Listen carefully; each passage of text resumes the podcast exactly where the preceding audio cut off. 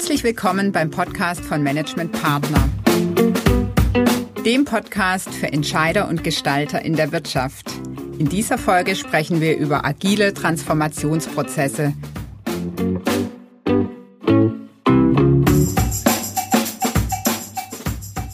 Und dazu habe ich zwei Gäste bei mir im Gespräch.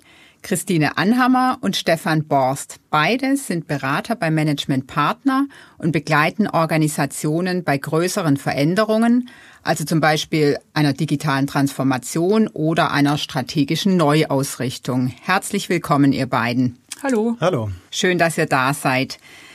Christine und Stefan, ihr habt schon einige Organisationen erfolgreich durch Veränderungen gelotst und beschäftigt euch schon lange damit, wie solche Prozesse der Transformation zu gestalten sind. Und ihr stellt Veränderungen fest. Ihr habt eine spannende These mitgebracht, die heißt, wir müssen die Art verändern, wie wir uns verändern. Wie kommt ihr zu der These? Mhm. Wir sehen in der Beratung von Organisationen in Veränderungsprozessen immer häufiger, dass die klassischen Ansätze und Methoden vom Change Management an Grenzen stoßen. Die sind heutzutage oft zu langsam und zu unflexibel für die Dynamik von Veränderungen, die wir erleben. Und woran merken das die Klienten? Typische Symptome, die wir sehen, sind etwa, dass in einer Organisation eine Veränderungsinitiative die andere jagt. Die Motivation der Mitarbeiter, sich daran zu beteiligen, sinkt dann häufig, weil sie den Eindruck haben, die Veränderungen würden ohnehin nicht mehr abgeschlossen. Sehr oft ist es auch so, dass die Menschen in der Organisation den Eindruck haben, trotz des hohen Aufwands, den sie betreiben, um sich zu verändern, ist die Organisation zu langsam und der Markt ist immer noch schneller als sie. Es ist dann oft so, dass Mitarbeiter nach Orientierung rufen, aber es ist ja dann so, dass auf komplexe Fragen es keine einfachen Antworten mehr gibt. Ja, und warum greifen jetzt die herkömmlichen Ansätze nicht mehr? All diese verschiedenen Symptome, die ich gerade geschildert habe, die haben einen gemeinsamen Kern. Die Zukunft ist immer weniger planbar und vorhersehbar. Die herkömmlichen Ansätze vom Veränderungsmanagement, die sind aber genau für planbare Situationen gebaut. Man analysiert, definiert ein Ziel, leitet Interventionen ab und dann ist es oft Wasserfallkommunikation über die Hierarchiestufen hinweg. Bei komplexen Herausforderungen ist es so, da kann die Analyse schon überholt sein, kaum dass man sich auf den Weg gemacht hat. Da braucht es also einen anderen Ansatz und ein iteratives Vorgehen, das das permanente Lernen und Anpassen ermöglicht. Okay, verstehe. Wie sieht denn jetzt aber diese neue oder diese andere Art zu verändern aus, Stefan? Im Wesentlichen weisen agile Transformationsprozesse drei Kernelemente auf. Das erste Kernelement ist das gemeinsame Festlegen einer ungefähren Richtung, also ein Nordstern, wohin soll die Reise gehen und warum ist das für uns wichtig. Das Wichtige ist dabei, dass dieses Ziel positive Energie bei den Menschen in der Organisation auslöst. Wie genau das Ziel dann erreicht wird, das schärft sich im Laufe des weiteren Prozesses. Das zweite Kernelement ist, dass wir Prinzipien und Methoden aus dem Lean Startup und der agilen Produktentwicklung auf den Transformationsprozess anwenden. Heißt konkret, wir sprechen mit den Menschen in der Organisation und bilden mit ihnen gemeinsam Hypothesen, was jetzt in dieser Situation für die Organisation gerade hilfreich und wichtig ist. Wir definieren klare Messkriterien, anhand wir den Fortschritt messen und wir starten so schnell wie möglich mit Maßnahmen, holen dazu Rückmeldungen ein, passen entsprechend unser Vorgehen an. Sprich, wir gehen iterativ vor. Und das dritte Kernelement, weil dieses beschriebene Vorgehen eben noch ungewohnt ist, schaffen wir Räume, in denen ausprobiert wird, in denen auch mal Fehler erlaubt sind, denn die werden sicherlich passieren und das ist auch überhaupt nicht schlimm. Wichtig ist eben aus diesen Fehlern dann für den Prozess zu lernen. Unterschiedliche Räume sind es deshalb, weil wir merken, dass beim Ausprobieren es individuelles Vorgehen in den Teams, in den Bereichen braucht und auch individuelle Geschwindigkeiten.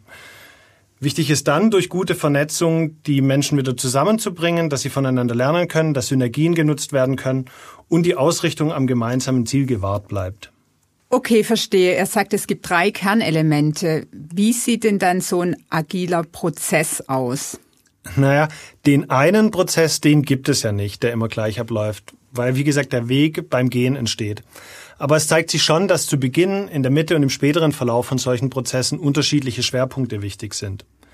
Zu Beginn zum Beispiel definieren wir, wie gesagt, die gemeinsame Richtung.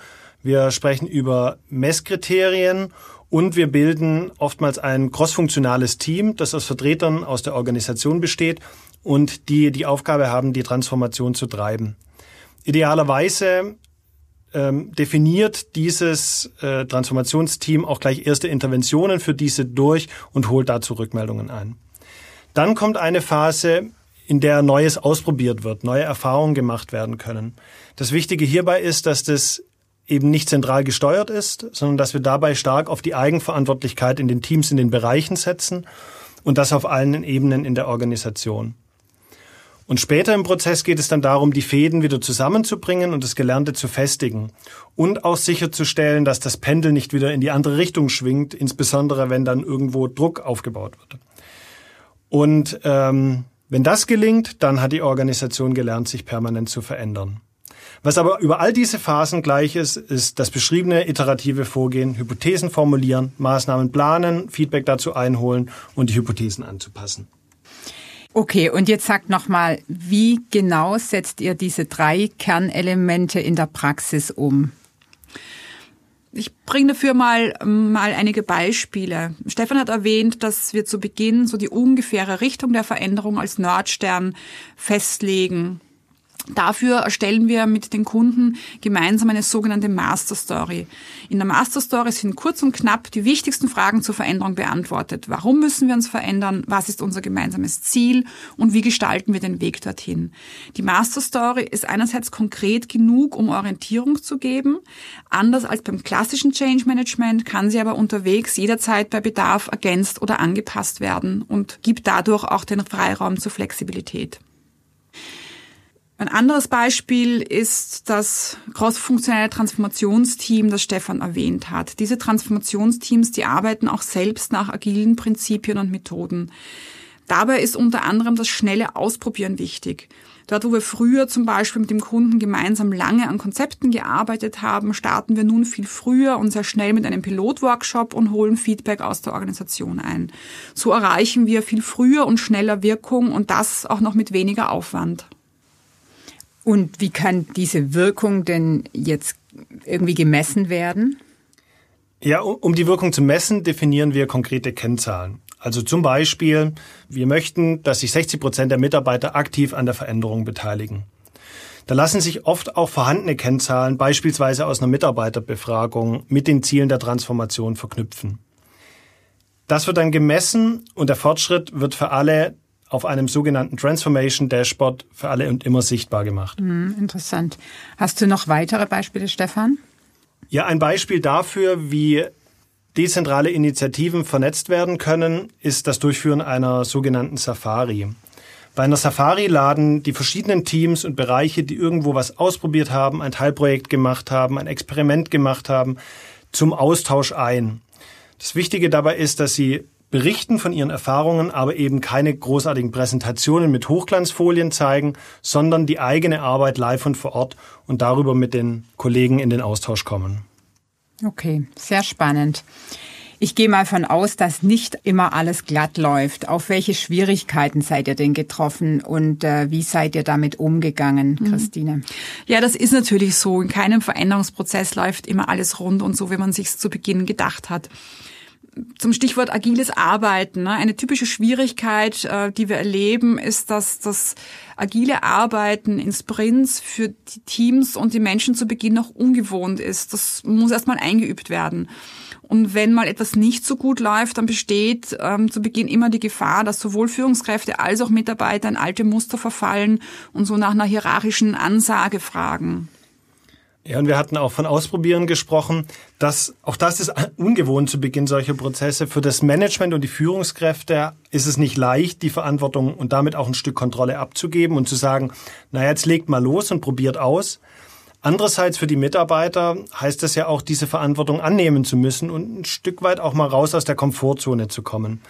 Und da hören wir häufig zu Beginn dann so Sachen wie, naja, das ist noch nicht gut genug, wir sind noch nicht fit genug, wir müssen noch weiter Konzeptarbeit machen. Und auch das ist ein Lernprozess. Okay, verstehe. Und, und wie seid ihr dann damit umgegangen? Was habt ihr gemacht? Mhm. Also wir sehen immer wieder, dass wenn es in der Organisation die gemeinsame Überzeugung gibt, dass das Ziel und der Weg grundsätzlich richtig sind, dann hilft die gemeinsame Reflexion über die Erfolge oder eben auch Fehler im Prozess, um dran zu bleiben. Und wenn es über die Zeit dann doch immer besser wird und besser wird, dann hilft man, dann merkt man auch, dass es hilft und dann bleibt man auch dran. Ja, und wenn es mal nicht so läuft wie geplant, dann ist der Schaden ja auch nicht so groß. Die kurzen beschriebenen iterativen Zyklen, die wirken ja wie so ein eingebautes Korrektiv. Also die Skepsis, dass etwas nicht der richtige Weg ist, die kann ja durchaus auch mal berechtigt sein. Und dann kann man, wenn sich das bewahrheitet, schnell korrigieren, ohne gleich eben alles über Bord werfen zu müssen. Und zudem hilft es sich zu vergegenwärtigen, dass man am Anfang vor allen Dingen auf die First Mover und auf die Early Follower setzen kann, also auf diejenigen, die Bock auf die Veränderung haben. Da gibt es Studien, die zeigen, dass man ungefähr 40 Prozent der Organisation erreichen muss, damit eine Veränderung in Gang kommt. Und die anderen, die werden dann nachziehen, wenn sie merken, dass das funktioniert. Okay, verstehe. Als Entscheider, welches Fazit kann man ziehen? Wir hatten ja zu Beginn gesagt, das agile Vorgehen in der Transformation, es ist vor allem dann sinnvoll, wenn, ähm, wenn die Zukunft und der Weg unberechenbar und komplex sind.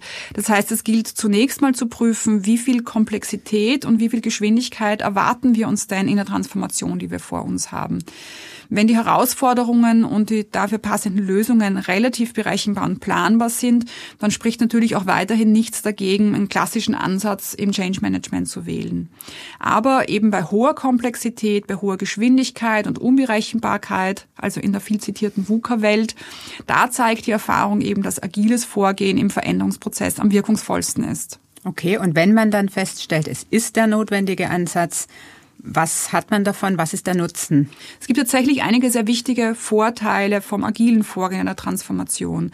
Einerseits entsteht durch dieses iterative Vorgehen sehr früh im Prozess Wirkung, die dann auch noch kontinuierlich gesteigert wird. Und wie Stefan vorhin berichtet hat, die Ergebnisse sind messbar und die Organisation, die Menschen investieren auch tatsächlich nur in jene Maßnahmen, die wirksam sind. Das spart unter Umständen sehr viel Zeit und Geld. Ein dritter wichtiger Vorteil ist, die Organisation lernt in diesem Vorgehen Veränderung als neue Normalität kennen, ohne aber dabei die Mitarbeiter zu überfordern. Und wir glauben, dass diese Veränderungsfähigkeit heute einer der relevantesten Erfolgsfaktoren für Unternehmen ist. Wir haben dafür ein erprobtes Vorgehen, um das zu erreichen und wir sind jederzeit startbereit. Sehr schön, wunderbar. Christine, Stefan, ganz herzlichen Dank euch beiden für das wirklich super interessante Gespräch. Sehr gerne. Das war der Podcast Wir müssen die Art verändern, wie wir uns verändern von Management Partner. Vielen Dank fürs Zuhören.